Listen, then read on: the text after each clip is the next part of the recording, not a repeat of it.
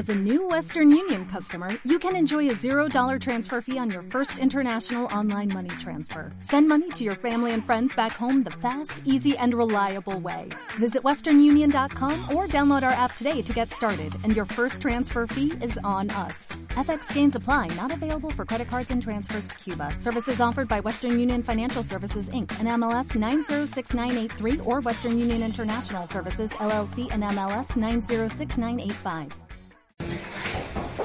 Bueno, muchísimas gracias eh, Enrique y Adela por esta presentación eh, y por haberme invitado aquí. También quiero agradecer a los presentes ser personas inquietas intelectualmente, que es algo que seguro que compartís todos. No sois los únicos, hay mucha más gente inquieta que seguramente eso le interesa, pero por lo que sea, no ha podido estar aquí. Eh, yo creo que esto es fundamental. A mí me gusta levantarme, me gustaría saber si se me va a oír bien al final, espero que sí, la sala no es muy grande. la, renta básica, cuando nosotros empezamos a hablar de ella en España, eh, casi nadie sabía lo que era. Ahora, afortunadamente, pues eh, Enrique ha leído el concepto de una manera clarísima eh, cosa que, antes no sucedía, te presentaban y hablaban de una cosa diferente y tenías que empezar dando aclaraciones sobre no, no es eso, es otra cosa. En este caso, eh, bueno, pues he sido presentado explicando ya lo que es la, base de ese concepto. Y la idea es esta, es muy sencilla. La idea es tan sencilla que por eso crea tanta problemática. La idea es que entendemos por renta básica de ciudadanía un ingreso modesto modesto, no estamos hablando de una gran renta, este detalle es importante. En la medida de lo, posible suficiente para cubrir las necesidades básicas de la vida, ¿qué son las necesidades básicas de la vida? No todo el mundo tiene las mismas necesidades, etc. Bueno, ya ahí hay mucha polémica sobre cuál sería la cantidad. Garantizado para cada miembro de una sociedad como un derecho, como algo que se puede exigir digamos, al gobierno, ¿eh? por el hecho de vivir en un sitio, en una comunidad política, con unas leyes, con una constitución, con un estatuto de autonomía, un territorio donde la población define una comunidad política. Y, en principio, no sujeto a otra condición que la de ciudadanía, lo cual no significa que sea completamente incondicional, como veremos, no necesariamente. Pero sí que hay dos puntos en los que la condicionalidad eh, lleva mucho debate porque una de las confusiones más grandes que hay, y mucho se presta también porque eh, bueno, pues a la hora de introducir determinado tipo de ayudas para, gente pobre, digamos, pues se ha recurrido con frecuencia al nombre de renta básica, o de ingreso básico, o de ingreso mínimo garantizado. Eh, esto tiene un poquito de historia que conviene comentar. Incluso en España, la primera comunidad autónoma que implantó un sistema de renta para dar soporte a la pobreza más o menos generoso y, bien establecido, ambicioso, que fue el País Vasco, le llamó renta básica, aquel ingreso que en realidad no se corresponde con esta definición. Aunque bien es cierto que precisamente los impulsores de la renta básica eh, del País Vasco tenían esto como referente. Y fue una de las cosas, y de hecho ellos mismos han sido, luego lo comentaremos seguramente, han sido uno de los grandes impulsores del debate, tanto en España como también en Europa. En concreto, pues me gustaría citar a, Luis Sanzo, un sociólogo que trabaja para el gobierno vasco, que puso en marcha la encuesta de desigualdad y pobreza del País Vasco. Y lo cito porque me parece que ese fue uno de los elementos claves para que realmente aquel programa se implantase allí y luego se haya discutido. el hecho de que existiese una encuesta bien hecha que demostraba que había mucha más gente pobre en el País Vasco de lo que se podían imaginar. Y puso aquello encima del tapete de los políticos y dijeron, pues va a haber que hacer algo. Y lo que hicieron fue aquello. Y a raíz de ahí se empezó a hablar en España. No es una casualidad que al mismo tiempo ese concepto se, se empezó a poner pues en Francia, en Alemania, en otros sitios, eh, prácticamente al mismo tiempo que en el País Vasco. Claro, el resto de comunidades autónomas no estaban dotadas de las mismas eh, situación económica, por decirlo de alguna manera, ya sea porque el nivel de las propias comunidades no es tan alto y, porque en vez de tener un concierto tienen un régimen general distinto que están peor dotadas económicamente. También hay que decir que tampoco tenían la misma motivación política que el gobierno vasco. El caso es que prácticamente todas las comunidades autónomas fueron implantando alguna renta de aquel tipo, normalmente con cuantías muy reducidas y con una gran condicionalidad. Cuando hablamos entonces de esa gran diferencia entre una cosa y otra es, cuando estamos hablando del concepto teórico, el concepto filosófico de la renta básica, estamos, estamos hablando de palabras muy grandes, muy hermosas, de derechos humanos, todas las personas somos iguales, eh, todas las personas tenemos unos derechos equiparables y por tanto, si hemos llegado a tener unas sociedades desarrolladas donde donde el dinero es esencial para cosas básicas, entonces, si estamos diciendo que defendemos la vida de todos, que defendemos la libertad, pues habrá de alguna manera que dar un soporte vital a esas necesidades que se pagan con dinero, que no son todas, que no son todas, que la renta básica solamente es dinero. Y como decía antes Adela, una vez le paró uno por la calle hace poco y le dije, ¿por qué no habla más de la felicidad? Que ahora todo el mundo está preocupado por el dinero. Bueno, pero es que el dinero sirve para comprar comida, para comprar vestido, para pagar el alquiler. Y eso, eh, sin ese tipo de cosas básicas, es difícil ser feliz. A partir de que tienes unas cosas básicas, ya cada uno es libre de sentir más necesidades o menos y se puede recibir relativamente poco. Pero eso que es básico es a lo que nos estamos refiriendo. Si, estamos hablando de una sociedad que, que, quiere dar unos derechos a todos, que se nos lleva la, boca a todos, hablando de los derechos humanos, habrá que poner los medios para que eso sea así. Y hay quien dice, no, pero bueno, es que todo el mundo tiene la posibilidad de trabajar, ¿seguro? todo el mundo eh, puede decidir, eh, bueno, pues ganar más o menos. Todo hay libertad de oportunidades, no es eso. Pero no es realmente cierto. Las igualdades no son iguales, las, oportunidades no son iguales para todos. Hay toda una serie de elementos que hay que poner y que la sociedad, todas las sociedades europeas lo reconocen, quizá en otros países a lo mejor no tanto, todas las sociedades europeas reconocen que hay que poner una serie de recursos para intentar eh, que esa libertad de igualdades, eh, libertad de oportunidades que amparan la mayor parte de las, eh, constituciones europeas estén más próximas a la realidad, como favorecer una educación básica, como dar unos servicios eh, sanitarios básicos, como dar determinado tipo de protección social al trabajo. Todo esto son elementos que, fueron configurando lo que hemos hablado antes como subtítulo, pues un estado de bienestar. Un estado de bienestar europeo que se basaba en unos supuestos de trabajo para toda la vida, donde uno tiene una profesión, donde la gente pues vivía una esperanza de vida pues de pues a lo mejor 65 años. Eh, pero lo que sucede es que la sociedad ha cambiado. Ahora somos mucho más productivos, producimos mucha más riqueza, pero los periodos de estancia en el trabajo son menores, eh, a las mujeres les ha por trabajar también, eh, la gente en vez de vivir 65 años vive 85, eh, la gente en vez de tener cinco hijos tiene uno y medio si llega. Entonces, ante este tipo de cambios sociales, la estructura que había, que era más o menos adaptada y funcional aquel tipo de sociedad, empieza a ser disfuncional. Y tenemos problemas con el pago de las pensiones, tenemos problemas con muchas cosas. Tenemos problemas con que los jóvenes van a trabajar y no encuentran trabajo y cuando lo encuentran es a tiempo parcial o durante un tiempo y al final hay un montón de gente en España, ahora y en la Comunidad Valenciana, que con todas las ganas del mundo de trabajar, con una formación mucho mejor que nunca ha habido, están por debajo del salario mínimo. Esta es la situación. Y ante este tipo de situaciones diferentes, hay que pensar de manera diferente. O sea, no podemos dar solución a problemas distintos en un mundo distinto con las soluciones del pasado. Y este es el debate realmente que tenemos ahora de la renta básica y de otros. Entonces, yo, tal como lo veía, tal como lo planteé hace 12, 15 años, no era lo más normal plantearlo así entonces, pero ahora creo que sí, que es, que es más donde se ha ido centrando el tema. Lo planteo como hay que cambiar las instituciones de protección y eso no es fácil. Y una de las cuestiones más interesantes de la renta básica es que como es una idea muy sencilla, prácticamente si tú te planteas implantarla, es que toca todo. O sea, porque entonces, si ponemos la renta básica, entonces los que están por una cuestión, entonces los que trabajan, entonces los que y obliga hacernos muchas preguntas y a repensarnos el estado del bienestar. Por eso yo hablaba de la renta básica como una idea de renovación. Y así es como me gustaría plantearla hoy. No tengo muchas diapositivas porque la idea de las diapositivas no es eh, contar la historia, sino sencillamente ir suponiendo algunas cosas y en un momento dado no se me olvida alguna pregunta, aunque voy a dejar muchas preguntas abiertas y seguramente voy a suscitar más preguntas que respuestas, que es al final de lo que se trata. Estas personas, supongo que más o menos las conocéis, son gente rica, todos ellos, muy ricos, muy ricos.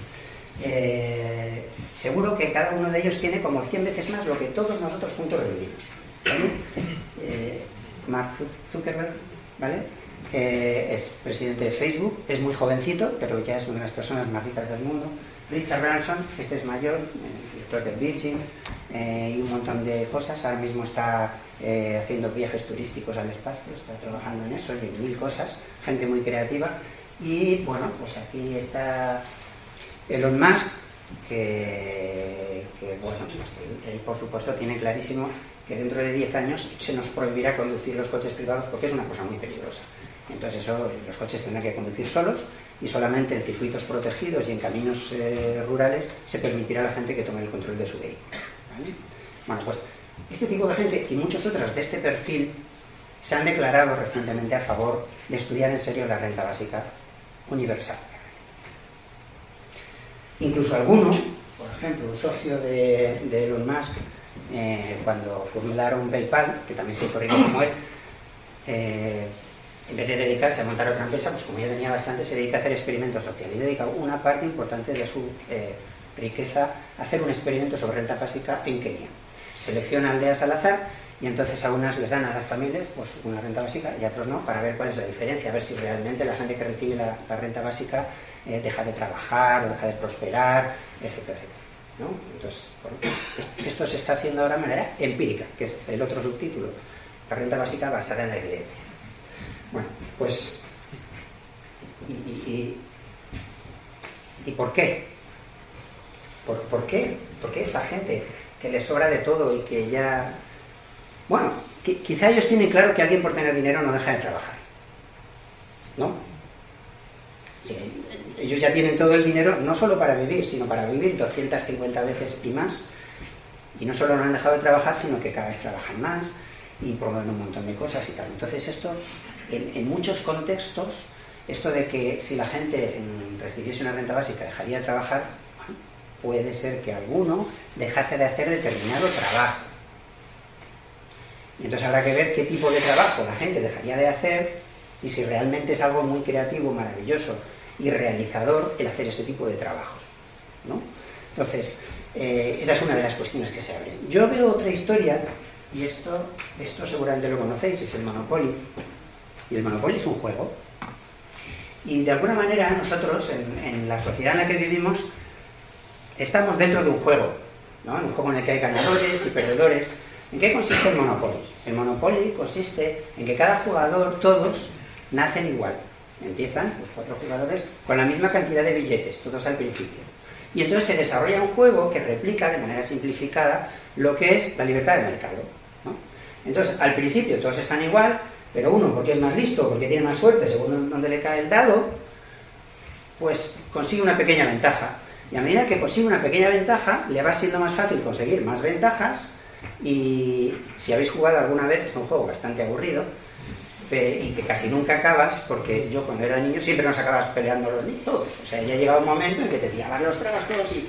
Porque es un, es un juego muy descarnado, ¿no? Y te da la idea... Y, y, cómo se podría arreglar esto? Claro, si, si realmente esa, esos dos factores, por una parte el aleatorio, ¿no? De tirar los dados, y por otro el, el, que acumula una cierta ventaja cada vez tiene más probabilidad de seguir ganando, que son dos cosas que ocurren exactamente de manera eh, sistemática en cualquier sociedad, incluso en la selva, pues eh, esto podría continuar eternamente si periódicamente a cada uno de los que están jugando se les da una renta.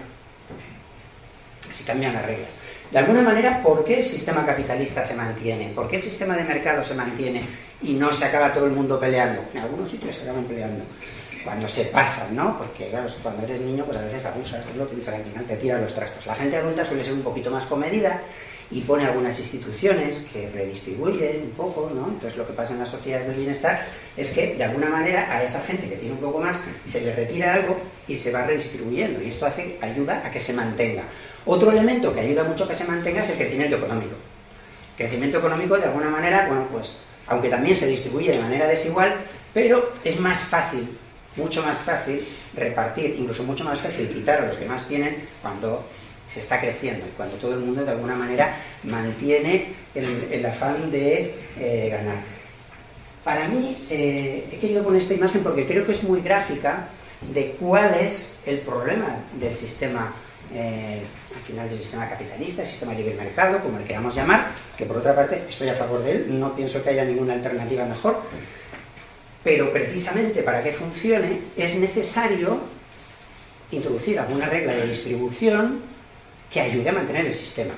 De manera que todo el mundo sea un poco más feliz, los que están, que les priva a ser los más ricos del mundo y tal, que se dediquen a ese juego, que está muy bien, y los que nos gusta a lo mejor más, pues tocar, pues tocar el piano, o jugar al baloncesto, o lo que sea, bueno, pues dedicaremos un rato a conseguir a lo mejor los ingresos y tal, y el resto del tiempo, pues eh, nos tomaremos copas con los amigos, haremos paellas, no sé, hay muchas cosas que se puede hacer en la vida, no hace falta ser el más rico del mundo. Pero yo entiendo que hay gente que quiere hacerlo, y me parece fantástico que si esa gente que está tan motivada para hacerlo, crea valor y crea riqueza, y parte de eso se reparte, pues esto sería fantástico, ¿no? Bueno, pues eso es lo que tenemos. ¿eh? Eso es lo que tenemos. A partir de esta idea surgen un montón de preguntas. Y el problema es que cuando, cuando tenemos una idea tan bonita, dicha así, y que parece que puede justificarse en base a varias cosas. Una de ellas sería esto de hay que hacer que el monopolio pueda seguir funcionando. Otra sería los motivos que suelen argumentar personajes como los que hemos visto en la foto de la tendencia de la tecnología a automatizar toda una serie de cosas hará que en un momento dado eh, sea muy difícil encontrar eh, trabajos para la gente, por lo menos trabajos suficientemente bien remunerados para mucha gente, y entonces hay que ir pensando en cómo resolver ese problema, cualquiera que sea la motivación, eh, la renta básica puede ser parte de la solución. Yo no creo que la renta básica vaya a solucionar todo en absoluto. Como hemos dicho, solamente es dinero. Y solamente es una cantidad modesta de dinero. Y hace falta muchas más cosas que dinero para que la gente tenga un estado de bienestar. Creo que, en España hay un consenso bastante amplio, y lo nombro ahora precisamente porque luego quizá hable de yo también, sobre la importancia de que la sanidad sea un derecho universal. No se cuestiona aquí. Fantástico, porque hay otros países donde sí que se cuestiona. Entonces, mm, nosotros, digamos, los valores, en principio, de la sociedad española, mm, nadie se atreve a cuestionar públicamente a las personas que tienen una necesidad sanitaria hay que atenderlas. Y luego ya veremos cómo se les paga, quién le paga tal, pero primero atenderlas. El tema de la educación básica, pues igualmente existe eh, un consenso importante en que debe existir y tampoco nadie se atreve a decir que hay que quitar las pensiones y que a la gente que, a partir de una cierta edad se tiene que jubilar, ya sea obligatoriamente o voluntariamente como sea, pues hay que garantizarle la posibilidad de seguir viviendo porque ya es mayor, ¿no? O si ha tenido un problema de incapacidad y no puede trabajar, etc. Todo eso son eh, figuras clásicas. Pero además de eso, como decimos, como decía al principio, la sociedad actual eh, está en unos derroteros en los que mm, quizá va a ser necesario, y hoy ya tenemos que reconocer que hay agujeros que ese sistema mm, de protección tradicional no tapa. Y bueno, pues la ley de la, de la comunidad valenciana, de ingreso eh, mínimo, no sé cómo llamado, de ingreso garantizado, de garantía de inclusión, no sé cómo le digo, ahora no me acuerdo. Luego, lo tengo escrito, eh, pues ahí se reconoce en el propio preámbulo después de hablar de los derechos humanos y de la Constitución y todas estas cosas, que es muy importante como principios rectores, se reconoce pues, que en la valenciana pues, debe haber como 400.000 personas que están en una situación de pobreza severa. Que pobreza severa es como muy poco. ¿vale? Bueno, entonces, ante esta situación, eh, ¿realmente podemos considerar que la renta básica es algo justo? ¿Es algo justo en una sociedad el que alguien eh, pueda recibir una, renta a cambio de nada? Una de las preguntas. Solamente por el hecho de vivir aquí. Eh, hay otra gente que trabaja. ¿Por qué, tenemos que darle a alguien solamente por el hecho de, vivir acá una renta? Pero suponiendo que sea justa, ¿sería económicamente viable? O sea, ¿sería algo que, podamos pagar? Porque estamos hablando de mucha gente que, está, que es pobre. Entonces, ¿es algo que nos podemos permitir? No solo eso, eh, es que incluso aunque fuera justa y fuera económicamente viable, para que, para que este tipo de, medida eh, funcione, hace falta que el gobierno pues, la legisle, la ponga, ponga los recursos Y como estamos en una sociedad democrática, hace falta que, ese gobierno sea capaz de ganar, que esos partidos que defienden esto sean capaces de ganar unas elecciones y que si esos partidos luego la pierden, que el que venga no la quite. Porque si el que viene la quita, tampoco nos sirve. Entonces hay un problema de sostenibilidad política importante en este tipo de medidas. ¿Y, de cuánto estamos hablando? Habíamos dicho de la cantidad, eh, la cantidad, hablamos de una cantidad modesta, ¿cuánto es eso?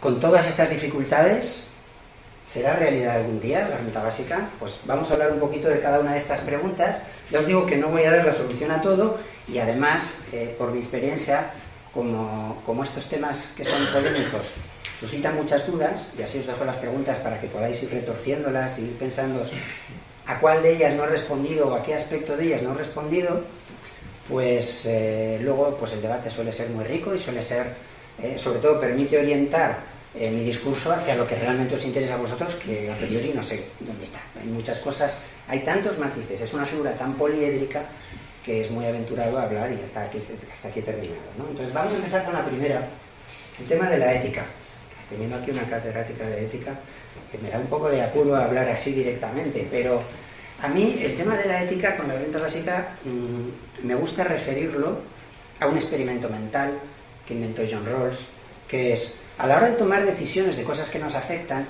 y la renta básica es algo que nos afecta a todos, porque en principio es un derecho de todos, el problema es que la mayor parte de los debates, cuando estamos ahí con la cena, cuando alguien dice, oye, pues sabes de la renta básica, entonces pues esto, tal, entonces se empieza a acalorar el tema. Y, yo vengo observando que uno de los problemas fundamentales es que la mayor parte de la gente habla desde su subjetividad. Eh, quiere decirse, mm, yo no opino lo mismo de la renta básica si, me tocaría pagar impuestos más de los que pago para financiar la renta básica que si voy a ser un beneficiario neto de la renta básica. Es lógico, somos humanos. Entonces este tipo de cosas, eh, pues de alguna manera em, eh, matizan nuestras opiniones, ¿no? O sea, podemos tener unos principios muy claros, ¿no? Pero a la hora de defenderlos, claro, tus intereses concretos tienden a torcerlos un poquito a lo que viene llamándose arrimar a la sardina. Bueno, pues esto, eh, John Rawls, cuando se planteaba lo que es una sociedad justa, y en este sentido, pues con la renta básica, en la medida en que es una institución social que nos gustaría implementar, mm, me parece que es una buena herramienta para pensar sobre ella, decía, sobre, sobre las reglas que queramos plantear, sobre para decidir si una sociedad es más junta que, otra, con todas sus reglas, con toda su complejidad, ¿no? pues tendríamos que pensar en ella sin saber qué papel nos ha tocado jugar. Decía, hay que juzgar las sociedades o los sistemas bajo el velo de la ignorancia. Es decir, mm, yo tengo que ver distintos modelos sociales, entonces si yo naciese y pudiera elegir dónde voy a nacer, sin saber si me toca ser rico, si me toca ser pobre, si me toca ser listo, si me toca ser tonto, si me toca tener buena salud o mala salud, ¿dónde me gustaría nacer? ¿En una sociedad más igualitaria? ¿En una sociedad más, más desigual? ¿En una sociedad eh, donde, donde se respeten eh, la igualdad estricta y todo el mundo sea igual independientemente de su esfuerzo, en un sitio donde se reconozca el esfuerzo de las personas y entonces unos ganen más que otros y el que no, pues que se joda. ¿Qué tipo de sociedad me gustaría a mí nacer?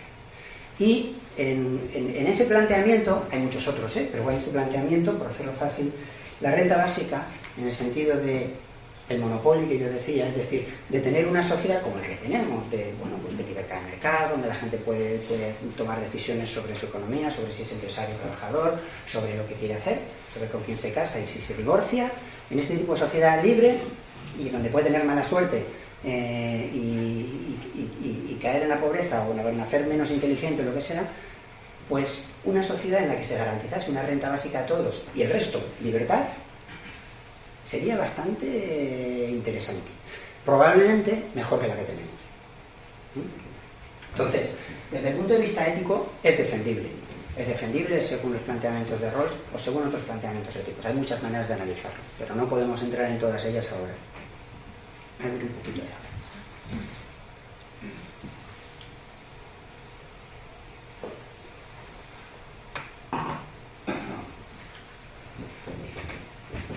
El segundo tema es el económico.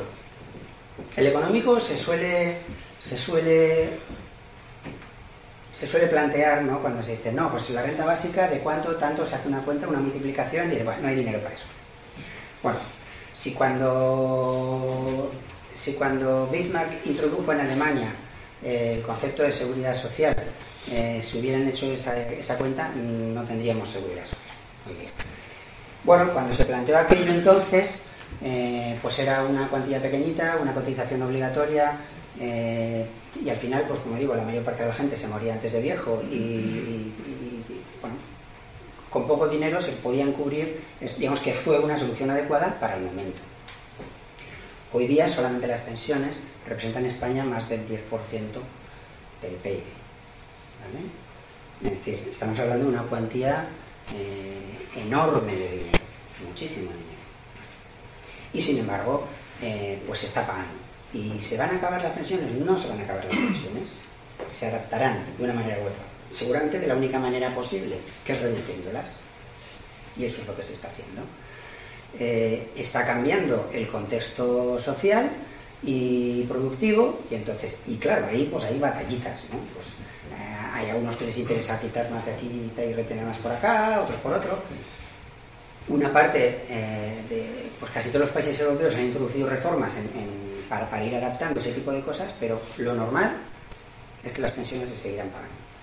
Y como son cosas que duran mucho a lo largo del tiempo, pues se pueden ir haciendo ajustes graduales más o menos indoloros, ¿vale? Para la gente que le toca. Y que también dan tiempo al que le va a tocar, o sea, los que somos a lo mejor un poquito más jóvenes o tal, le da tiempo de tomar decisiones sobre qué hacer eh, de cara al futuro. Bueno.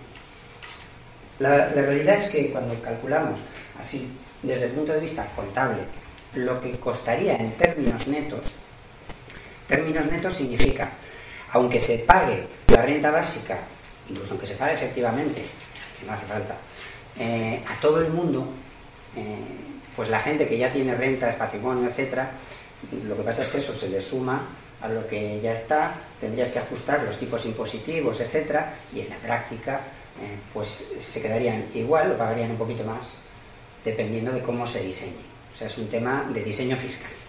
Y es un, tema de diseño fiscal relativamente inocuo, para que todos los cálculos que más os han hecho así, con, programas como el que yo utilicé de microsimulación fiscal, el que yo utilicé era un poquito primitivo, ahora se utilizan otros más sofisticados, pero al final todos llegan a las conclusiones muy parecidas. Tú puedes tocar los tipos impositivos, los tramos, puedes coger la, distribución de la renta exactamente por hogares de, toda la población de España, puedes hacer ajustes y al final pues estamos en torno al... Eh, podría suponer, si hubiera que añadir ingresos, o sea que nadie paga ese más, pues añadirlos de alguna manera en torno al 2% del PIB, ¿vale? Claro, el 2% del PIB en términos de presupuesto público es bastante más, puede ser a lo mejor el 6% del presupuesto público, que es mucho dinero. Pero estamos diciendo eh, sin tocar otras cosas. Eso se puede sacar relativamente fácil, eh, pues subiendo un par de puntos extra, o subiendo un poquito algún, o quitando sencillamente eh, una serie de, de desgrabaciones más o menos oscuras que hay por ahí. Para que os hagáis una idea, la reforma fiscal de bajada de impuestos, que es muy popular en las, en las elecciones, que se hizo pues en la época de Aznar, tuvo un coste fiscal aproximado de esta cuantía. En ese momento. Luego recuperaron, ¿eh? porque eh, los partidos políticos te prometen bajar los impuestos cuando son antes de las elecciones, entonces se bajan, pero luego con el tiempo, pues como digo, estas cosas se van ajustando y cuando te cuidas, en ocho años estás donde estabas antes o peor, ¿no? Es muy difícil eh, entonces que, esas cosas no pasen. Al final, lo que quiero decir es que estamos hablando de una cantidad de dinero muy grande, ¿sí? Pero que está perfectamente dentro de las posibilidades económicas de nuestra sociedad. Otra cosa es que se quiera hacer o que no se quiera hacer. Y mucho sobre los detalles, sobre quién le va a tocar pagar más, de qué manera, si tocamos la renta, si tocamos el IVA, hay muchos detalles pequeños eh, que son importantes. Y, en esa transición, que seguramente para hacerlo bien, pues hay que hacerlo no de golpe, sino en unos cuantos pasos, pues habrá que establecer algunas prioridades, pues habrá que, pues a lo mejor meter algunos grupos, pues a lo mejor la gente que está en situación eh, de pobreza, pues hay que ser prioritarios con ellos, o los trabajadores pobres, que todavía quizá es más sangrante, ¿no? Gente que está trabajando pero no llega al mínimo porque no hay manera.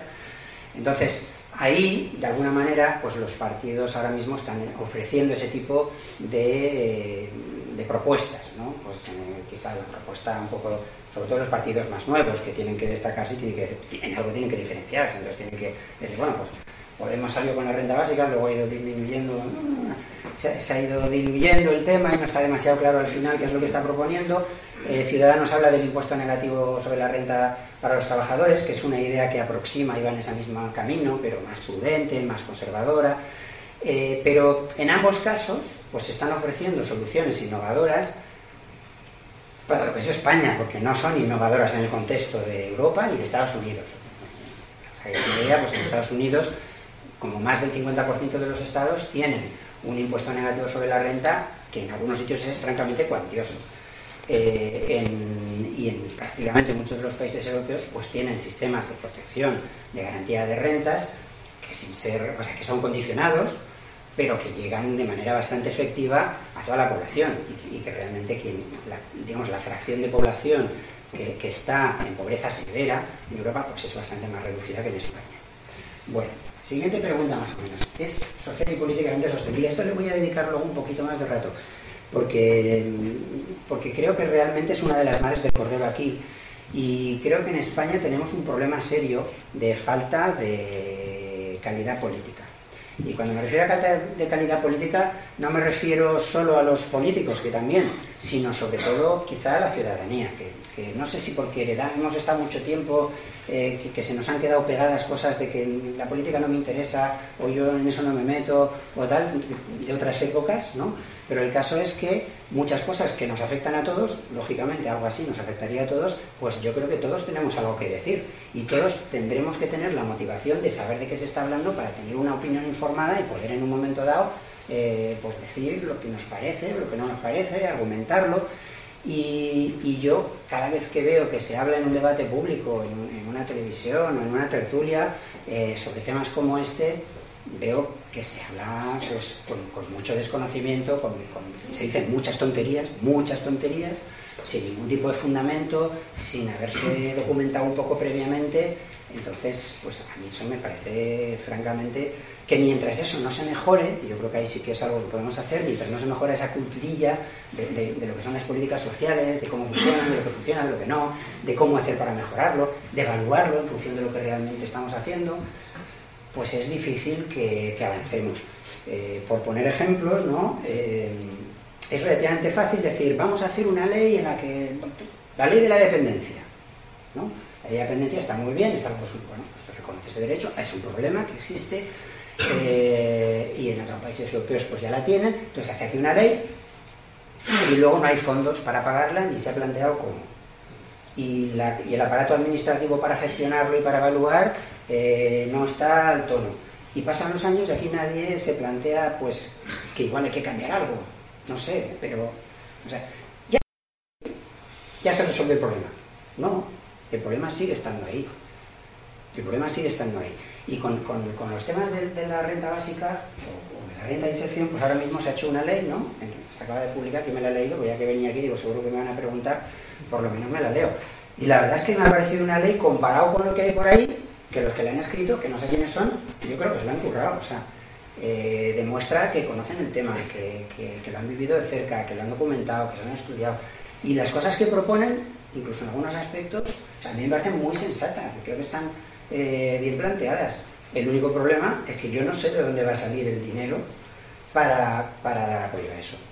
Porque realmente se reconoce un derecho, es verdad que han puesto unos plazos de entrada en vigor relativamente lentos, pero incluso así eh, va a ser muy complicado que con los recursos que tiene la comunidad valenciana se le soporte a eso. Porque en realidad, aunque son en España las comunidades autónomas las que tienen eh, la titularidad de lo que son los, eh, los, servicios sociales, y desde ahí es una manera de abordarlo, eh, realmente no tienen las, las herramientas eh, de diseño fiscal que son necesarias para dar soporte real a este tipo de políticas. en, cualquier país europeo eh, quien está en condiciones de hacer una política de rentas es quien maneja la caja.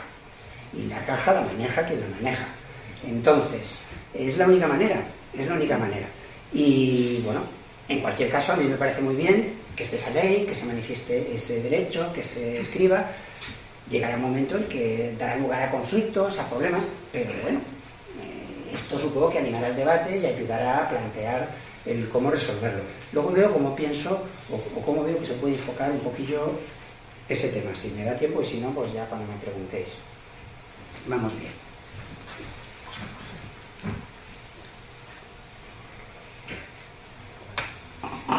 Como, como veis, es, eh, según vas hablando del tema, te va pareciendo esto más difícil, ¿verdad? O sea, la idea es muy bonita en teoría, pero cuando te pones a hacerlo en la práctica vas viendo eh, que hay muchos problemas para resolver. No pasa nada, los problemas todos tienen solución, cuestión de hacerlo pues con un poquito de esfuerzo, hacerlo bien. Lo que normalmente no se va a poder hacer es, eh, vamos a hacer un referéndum y se aprueba la renta básica y mañana tenemos renta básica.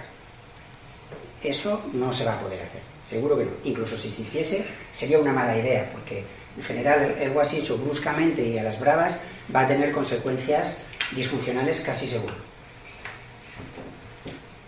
¿De qué cantidad estamos hablando? Ahora pongo las cantidades de referencia, por ejemplo, que se han aprobado en la ley valenciana, porque son ese tipo de cantidades, ¿no? Entonces, ellos en, la comunidad valenciana pues, eh, se, ha aprobado que con referencia, con unos porcentajes en referencia al salario mínimo, ¿vale? Lo cual es bastante valiente. Ahora luego os comento por qué. Y, luego, pues si será realidad algún día, bueno, a eso yo no lo sé. No sé si será realidad algún día la renta básica. Pero sí que me atrevo a decir una cosa. Si, si el género humano en general, si no somos capaces de hacer una sociedad en la que se garantice la supervivencia económica a la población, eh, no le doy 100 años a este mundo y quizá tampoco 50. Quiero decir, eh, esto es un reto y nos jugamos la supervivencia del planeta y de la sociedad humana y de los derechos humanos. Así de sencillo es como yo lo veo. Es un tema de que mm, no tenemos elección, tenemos que ir a una manera de garantizar que la gente eh, tenga garantizada la supervivencia, o si no, desapareceremos como especie.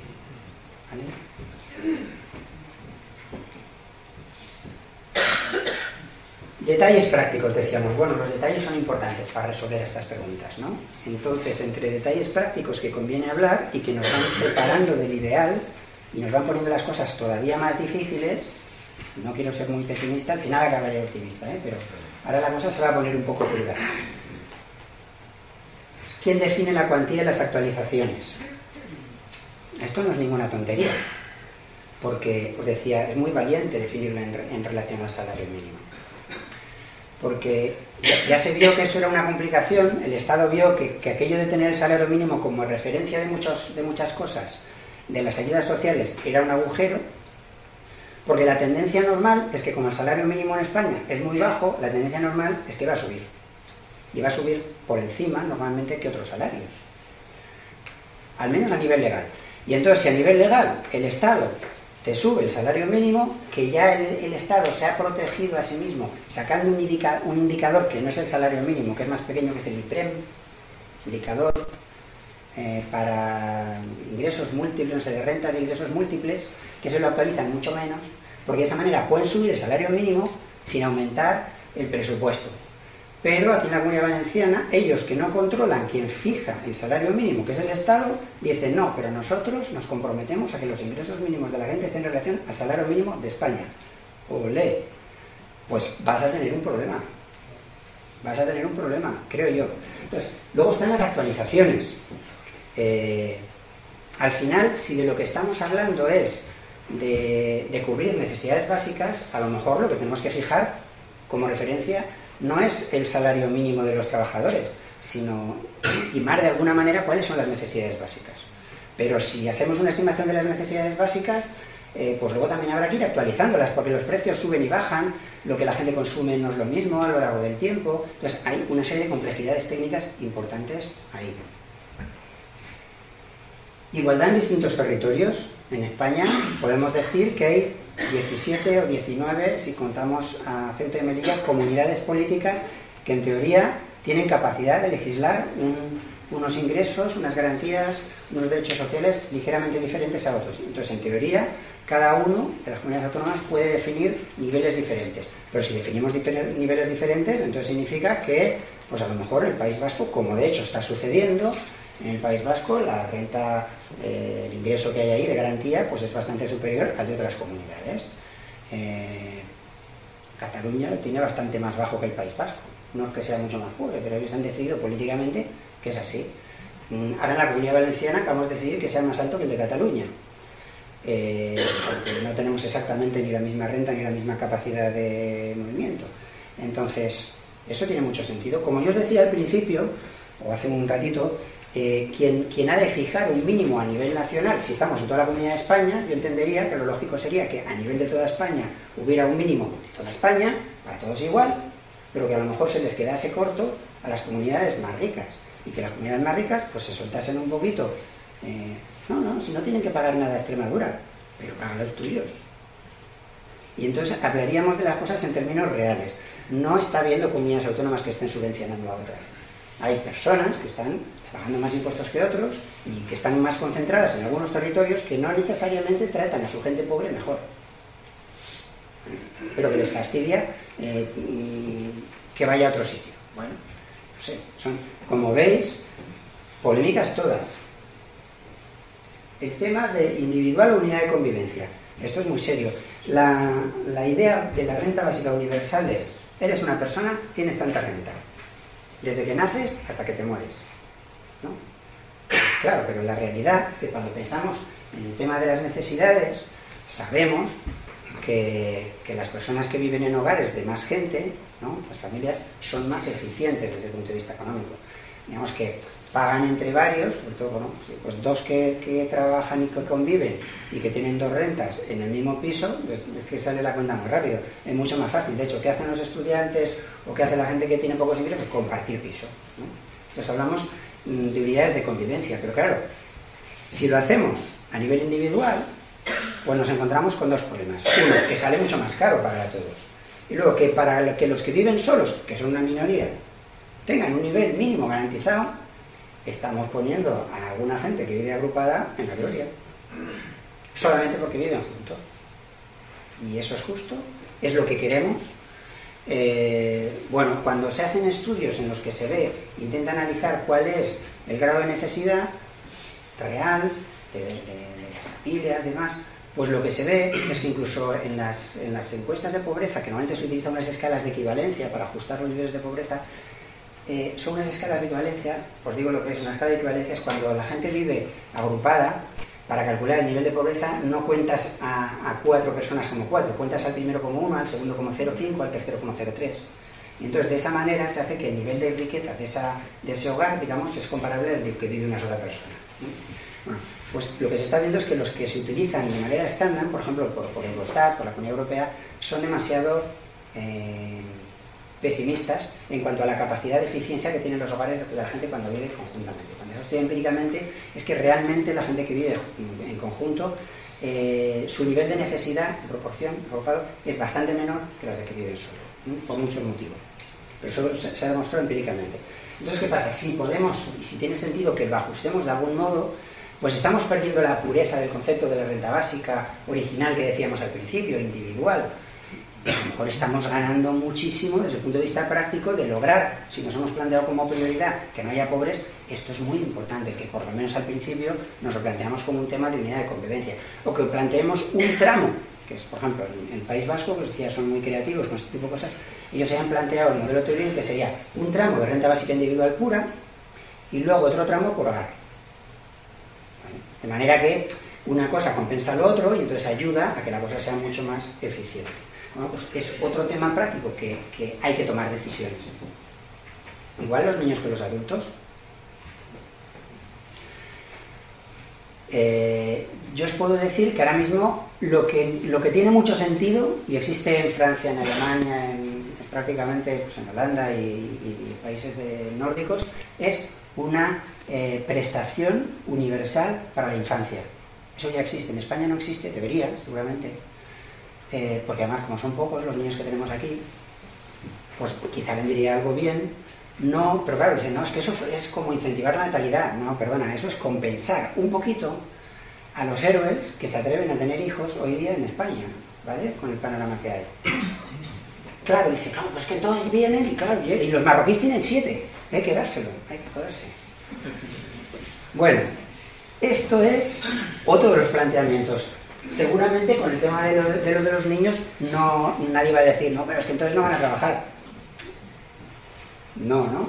Incluso se, ha demostrado, esto evaluado por el Banco Mundial en América Latina, en Brasil, en varios países, se ha evaluado que unos programas de renta eh, para, de apoyo a la infancia condicionado a que los padres les lleven a la escuela y le pongan las vacunas es de lo más eficiente para, mejorar el desarrollo.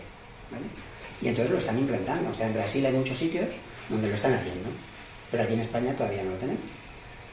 No solamente hay que mirar hacia arriba, a veces hay programas modestos eh, que tienen en países que tienen menos recursos que nosotros que pueden ser interesantes de estudiar. ¿Cómo se garantiza la financiación? Siempre pensamos en el tema de los impuestos, pero no necesariamente es el único recurso que podemos pensar. Hay muchas otras maneras que se pueden utilizar para complementar, etcétera. Incluso cuando hablamos de las pensiones, ¿cómo se pueden garantizar las pensiones? Bueno, en muchos sitios lo que se está haciendo ¿eh? es, además de las cotizaciones de los trabajadores, crear un fondo perpetuo un fondo perpetuo que va generando un interés y que en vez de sacarlo al mercado es el propio Estado el que compra la deuda y se paga a sí mismo, etcétera. Entonces se va generando un ahorro. Un fondo no tiene por qué, no tiene necesariamente que estar invertido eh, a través de entidades privadas en acciones eh, de petroleras. Puede ser una cosa bastante más conservadora, pueden ser bonos, pueden ser bonos estatales de países documentados que generan una renta y que esté regulado de tal manera de que ningún gobierno pueda venir y cepillarse eso. Entonces, por ejemplo, en el fondo de Alaska que, ha comentado antes Enrique, eh, ellos reparten una renta básica que se basa en no, no en, lo, en la renta del petróleo. Con las rentas, con parte de las rentas del petróleo de Alaska, van a parar a un fondo. Y ese fondo se gestiona de manera independiente y son la rentabilidad de ese fondo es lo que paga la renta básica. Con lo cual, eh, bueno, ha habido años que ha bajado, pero la tendencia es que va subiendo. ¿eh? La tendencia es que va subiendo y, también es verdad que ha ido subiendo la población de Alaska, con lo cual una cosa se compensando por la otra. Eh, es un sitio un poco peculiar que seguramente no se puede tomar como modelo para, otros sitios, pero es interesante. Una cosa parecida están haciendo en, Noruega para garantizar las pensiones de la gente. Pues allí también tienen petróleo, saben que no durará toda la vida, entonces están construyendo un fondo de capital y es de la rentabilidad de ese fondo del que se están complementando eh, las pensiones. Bueno, son ideas, es decir, que no solamente necesariamente ha de ser eh, subir los impuestos o, demás. Y tampoco tienes por qué, por qué, necesariamente el impuesto de la renta, puede ser el IVA, por ejemplo. ¿eh? Bueno, complementa o sustituye otras prestaciones. Esto es una cosa que se ha debatido también mucho. a ver, si uno está cobrando una pensión, entonces le pagan la renta básica, bueno, pues entonces al mismo tiempo que se reconoce la renta básica podemos hacer dos cosas. O bien reducimos la pensión en la medida en que estamos dando una renta básica y sumas las dos, eh, o bien mm, te la doy pero te subo el impuesto marginal y entonces al final te quedas como estabas, me da igual. Desde el punto de vista, eh, desde el punto de vista eh, administrativo, de gestión, a que al fin y al cabo, pues trabajando en la administración pública algo me toca saber de eso, es mucho más sencillo no estar pagando rentas para luego quitarlas, sino siempre que se puede hacer el, ajuste antes, ¿no? De hecho, con los impuestos ya lo hacemos así. Eh, normalmente lo, que cobramos, pues nos han, nos han quitado el impuesto, nos lo han retenido, se ha gestionado por ahí, y todo el rollo de las declaraciones es una pequeña parte de lo que al final se mueve, una pequeña, porque algo, algo hay que ajustar, pero se ajusta posterior. Entonces, a la hora de, garantizar el derecho a la renta básica de todos, sencillamente basta con hacer un ajuste en las declaraciones de la renta. Para mayor parte de la gente, la renta se podría hacer de manera automática y entonces pues tú verías que lo que estás cobrando, incluso el sueldo, pues tanto te corresponde como renta básica y, bueno, pues esto es lo que cobras y esto es lo que se te cuenta de impuestos. Todo bien transparente, eh, es bastante sencillo de hacer. Entonces, mm, normalmente la mayor parte de, las prestaciones cuya finalidad es puramente económica, como pueden ser las pensiones, como pueden ser otras eh, ayudas eh, económicas que puede haber, lo normal es que se sustituya la parte de una por la otra. Y por eso al final el coste neto del resultado no es tan alto porque ya tenemos que prácticamente la gente que trabaja, casi todos, los que tienen un cierto nivel, pues por encima del salario mínimo, eh, pues en la práctica, pues a lo mejor tendrían pues una pequeña ganancia, a lo mejor, o se quedarían casi igual, depende de cómo se diseñe. La gente que tiene un nivel de renta, pues a lo mejor medio alto, pues tocaría pagar un poquito más, tampoco necesariamente mucho más, depende de cómo se diseñe. Y eh, realmente quienes eh, recibirían son los que ahora no hacen la declaración de la renta que tendrían que hacerla obligatoriamente, que se la haría de oficio el Estado, es decir, todo el mundo, eh, ya que estamos ahí, hablando de cosas prácticas, ¿por qué no puede haber un banco público en el que estén todas las cuentas públicas y sencillamente todos tengamos una cuenta gratuita pública? Eh, o sea, ¿por, qué yo, que soy un pobre, estoy obligado a abrirme una cuenta en una entidad privada que, de la que el Estado no tiene conocimiento, cuando si fuera público sí que tendría. Entonces, hay cosas que a veces es difícil de entender, pero que, hay reformas muy sencillas que no cuestan dinero eh, y que pueden ayudar mucho a la transferencia y a la agilidad de la gestión eh, de cosas.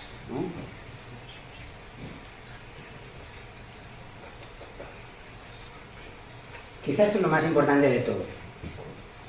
Deberes de ciudadanía asociados. Decimos que la renta básica para ser eh, acordada de acuerdo con el concepto puro de renta básica individual no la tenemos que condicionar ni a, ni a, demostrar previamente que eres pobre, eso se puede hacer posteriormente, ni a demostrar que quieres trabajar o que estás haciendo algo que la sociedad mm, mm, te, da el visto bueno de lo que estás haciendo. No, se supone que es algo que tú entendemos que a priori eres una persona pues, que vas a querer tener una vida activa y, si te conformas con esa poquito para vivir así, pues bueno, pues en tu derecho estás, ya te aburrirás y cambiarás de idea. Pero eh, la realidad es que lo que tenemos empíricamente demostrado es que casi todo el mundo le gusta tener una vida activa. Lo que pasa es que no necesariamente la vida activa se traduce en una actividad laboral remunerada. Puede haber otras vidas activas que son interesantes, que son socialmente interesantes, que son productivas, eh, incluso puede que más productiva en muchos sentidos que la de algunos trabajos remunerados, incluso trabajos muy bien remunerados, que no está claro qué utilidad social generan. Entonces, no hay una correlación exacta entre, entre la actividad remunerada, eh, no, necesariamente mm, lo que uno gana se corresponde a la utilidad que produce, socialmente y económicamente. ¿no? hay una correlación perfecta. Entonces, eh, quizá la mejor manera es sencillamente confiar en que la gente sea madura, libre es verdad que va a haber, pues yo qué sé, eh, gente que se lo gasta en drogas, no sé hay gente enferma, hay gente que tiene problemas, hay gente que no tiene control. Es otro tipo de problema que lógicamente la renta básica no lo va a resolver y que tendrá que haber pues la manera de atender esos problemas sociales que son de otro tipo, no son puramente económicos. Pero aquellos problemas que son puramente económicos sí que se pueden resolver de esta manera. Ahora bien, cuando digo puede haber deberes asociados a la ciudadanía que no necesariamente son trabajar o no necesariamente son eh, demostrar previamente que eres pobre. Puede haber sencillamente, hay que cumplir las leyes, hay que pagar los impuestos. Hay muchas cosas que hay que hacer, hay que respetar la propiedad privada, ¿no? Eh, claro, si te damos la renta básica no es para que luego trabajes en negro Claro, porque la, idea es que, aquí tiene que haber una transparencia, que tiene que haber un rendimiento de cuentas, que, Entonces, esto es bastante complicado. A lo mejor en unos países más que en otros.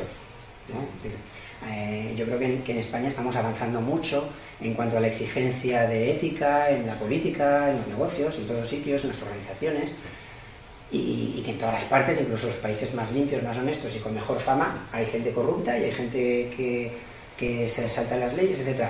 Pero claro, nuestra puntuación no es demasiado buena ahora mismo. Estamos mejorando, pero todavía necesitamos mejorar bastante. Y que eso funcione es, es muy importante para que una renta básica sea sostenible. Lo que pasa es que es mucho más fácil defender el derecho a la renta básica que defender las obligaciones ciudadanas. que deberían de ir parejas a ese reconocimiento. Entonces, hay muchas cosas a,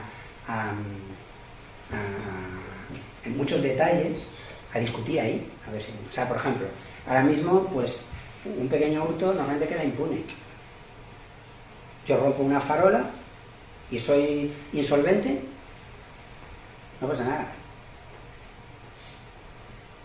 Pero a lo mejor si tienes una renta básica, pues te podemos exigir que, que pagues la farola, que era algo de todos. Es decir, que eso está bien, está mal, pues hay gente que, dice que sí, gente que dice que no, son cosas debatibles. Yo creo que esto es parte, o sea, encontrar un acuerdo sobre lo que es razonable en la comunidad política, exigir a cambio de permitir a la gente su libertad, es importante. Y este es el concepto muy importante en ética y filosofía del contrato social. Y por eso a mí me gusta hablar de renta básica de ciudadanía más que renta básica universal. Porque universal, sí, bueno, todos iguales, todos fantásticos, eh, bueno, pero eso es demasiado abstracto. Yo creo que es importante, si queremos que alguna vez sea una realidad, el, hablar de, cuáles son los derechos y deberes que queremos asumir en una sociedad concreta, hablar sobre ello y encontrar algo que nos permita llegar a acuerdos. Estas son las cuantías, para que os hagáis una idea, que hay eh, aprobadas en la última ley, ¿vale? En la, Comunidad Valenciana, referidas al salario mínimo. Entonces, esto sería la renta de garantía de inclusión, que es, digamos, para los, eh, para, los hogares pobres. Luego han aprobado unas rentas complementarias que son un poquito más altas, que es para garantizar un nivel de ingreso un poquito más alto para la gente que trabaja. Incluso se reconoce un nivel que no está condicionado a entrar en un plan de inserción, que es como la mitad de esto. Ellos definen aquí los porcentajes, los definen el salario mínimo. Yo os he puesto ahí el salario mínimo del 2000, las cantidades que salen, teniendo en cuenta el 2017 y el 2018, para que os hagáis una idea.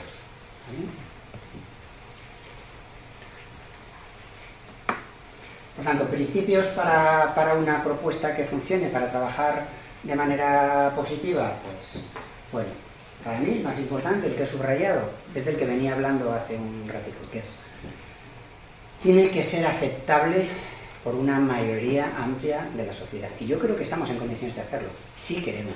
Lo que pasa es que muchas veces los debates, como digo, son muy pobres, se plantean en términos eh, de no querer hablar del tema más que de querer llegar a algún tipo de acuerdo, algún tipo de solución a los problemas. Por supuesto, yo creo que es importante que sea igual dentro de cada comunidad para todos los, ciudadanos. Tendrá que ser realista desde el punto de vista económico eh, y, ir poniendo los medios para que se pueda ir dando o marcando las prioridades eh, para que se pueda financiar y que esa financiación no falle en un momento dado, cuando luego pues haya un momento de bajada económica, etcétera. Entonces hay que prever ese tipo de cosas. Y también muy importante, si esto es importante al principio, como, parte de, para poder implantar un modelo, lo último es muy importante para ajustarlo a la realidad. Eh, hablamos de la viabilidad económica, no solamente es tenemos ahora dinero para, la, economía es algo dinámico. Si hacemos algo que tenemos dinero, pero el impacto que tiene nos hace ser cada vez menos ricos, mal negocio. O sea, no nos sirve de nada eso tenemos que conseguir que en la medida de lo posible esa reforma que hemos hecho y que nos ayuda a pagar la renta básica nos ayude a ser cada vez más ricos y por tanto eh, podamos pagar, garantizar que eso se sostenga en el futuro e incluso mejorar quizá las cuantías, ¿vale? como un indicador de la libertad. Y la única manera de saberlo eso es poniendo un, sistema de evaluación empírica de, lo que, de cómo están funcionando las cosas. Eso en la ley está, y eso es creo que es un, elemento interesante. No sé luego cómo lo harán, pero han previsto el, evaluar cómo va a funcionar yo creo que eso está, está muy bien. Y para terminar, decía, quizá lo más importante desde el punto de vista de la viabilidad, la viabilidad política. Este esquema me gustó, es de unos profesores de Barcelona y, y ellos decían, a ver, para que una propuesta, habíamos dicho, hace falta que gane las elecciones y que luego se pueda mantener. Pero hay dos tipos de viabilidad que se mezclan ahí. Una es, los grupos políticos tienen que considerar que les interesa electoralmente. Porque si no, aunque sea, aunque, aunque toda la población estuviera de acuerdo, si los grupos políticos, que son los que manejan el cotarro, no lo ven interesante, no lo van a proponer. Entonces, tiene que ser alcanzable, o sea, tiene que haber un acuerdo político que la implante y tiene que ser sostenible para los grupos políticos. Nos hablaríamos de una viabilidad estratégica para llegar, para llegar a esa finalidad y de una viabilidad institucional, en el sentido de que se institucionalice ese derecho de tal manera de que se pueda mantener en el tiempo por ese consenso social, como pasa ahora con las pensiones, que no las van a quitar, aunque se pueda ajustar las cuantías, se pueden ajustar, pero nadie se atreve a decir, porque no, porque se la jugarían electoralmente, entonces es sostenible. Lo que sostiene las, pensiones, os lo aseguro, es eso, es esta parte, es decir, los, grupos políticos saben que cualquiera que hable en contra de las pensiones se va a pique, desaparece, entonces no queda más remedio que mantenerlo. Por otra parte es para el electorado en general, y esto es lo que llamamos una viabilidad como psicológica, ¿vale? Y es, esta viabilidad psicológica es que, que, que para la percepción de valores, para la percepción de valores ética que tenemos difundida, los ciudadanos nos parezca razonable. Entonces, si se plantea con argumentos del tipo, no, es que todo el mundo tiene que tener derecho a tener una renta y no trabajar, pues eso psicológicamente no puede ser, no es aceptable para la mayoría de la gente. Eso es un obstáculo insalvable si se plantea de esa manera. ¿Qué es lo que hacen los enemigos de la? Plantearlo en esos términos, lógicamente, porque no son idiotas, saben que eso hace daño. Pero eso es una cosa estúpida y además se ha demostrado porque en cualquier sitio, y os voy a poner dos ejemplos que lo sabéis y que incluso a lo mejor hasta conoce gente, o sea, nadie prácticamente que le toca la lotería deja de trabajar y le toca mucho más que la renta básica. Incluso cuando se han hecho loterías de estas que lo que te toca es un sueldo, el sueldo de Nescafé o, o el del cuponazo o el de la renta de la 11, no sé qué, por 25 años, que no son 700 euros, que son 2.500 o 3.000, casi nadie deja de trabajar. Sí que se dan casos de cambio de trabajo sí que sean casos de gente que a lo mejor trabaja menos o que se dedica de un tiempo, durante un tiempo a otra cosa o que decide emprender un negocio. Esas cosas sí, la gente cambia cosas. Y también hay alguna mujer que se divorcia porque a lo mejor estaba incómoda y no podía. ¿No? Que a lo mejor eso es una de las motivaciones del sueldecito de café, que ves que lo, no sé por qué lo pintan siempre las mujeres. Bueno, entonces, eh, la realidad es que no todo el mundo le gusta, no todo el mundo le gusta eso. Cuando se hizo experimento sobre el impuesto negativo sobre la renta en los años 70, eh, yo me tomaba la molestia de ver qué es lo que pasó. Pues, y, los resultados de entonces los leemos hoy y digo, pues sí fue fantástico. Pero claro, es que con los valores de entonces se evaluó y dijeron, es que han aumentado los divorcios. O sea, es que resulta que las mujeres no aguantan aquí a los estos por lo menos una parte. Entonces, si damos la renta básica, va a aumentar la tasa de divorcio. Entonces, pues, lo consideraron un efecto negativo. O sea, no valoraron como positivo el que algunas mujeres que quizá estaban aceptando situaciones de coacción, de pronto tenían la capacidad, una capacidad mayor de elegir, que al final es de lo que se trata la renta básica. La renta básica, decía un amigo holandés cuando hablábamos de esto, no va de barra libre, tiene más que ver con la libertad de prensa, con la libertad de expresión. Entonces, yo creo que ya he terminado.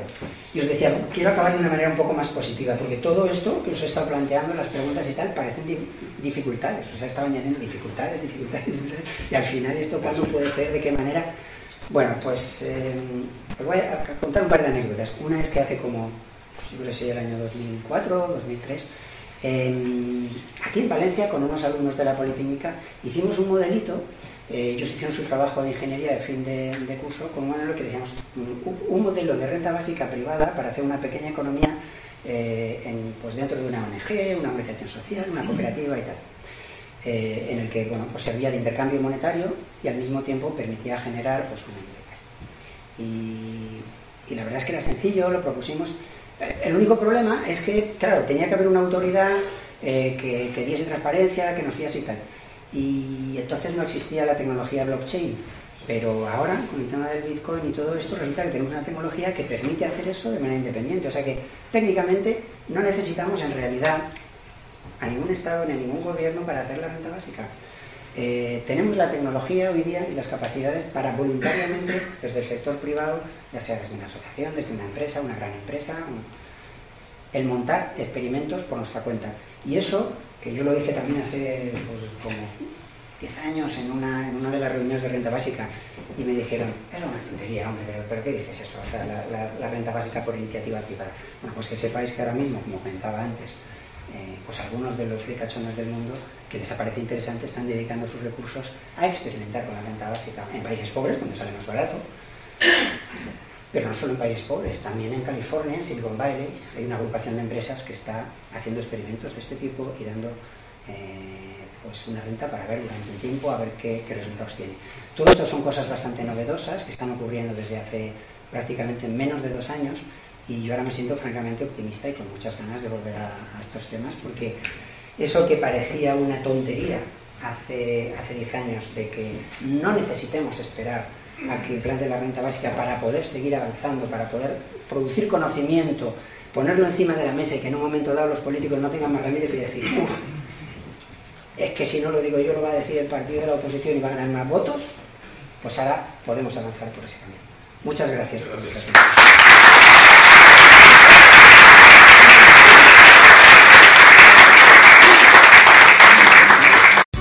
Here's a little known fact. Almost half of all waste generated in Montgomery County comes from businesses, organizations, and government facilities. Reducing the amount of waste in your workplace will have a positive impact on our environment. It can also save you money on your disposal costs. Reducing waste and recycling at your business is easy to do and is the law in Montgomery County. Make it your business to recycle right. Learn more at montgomerycountymd.gov slash recycle right or call 311.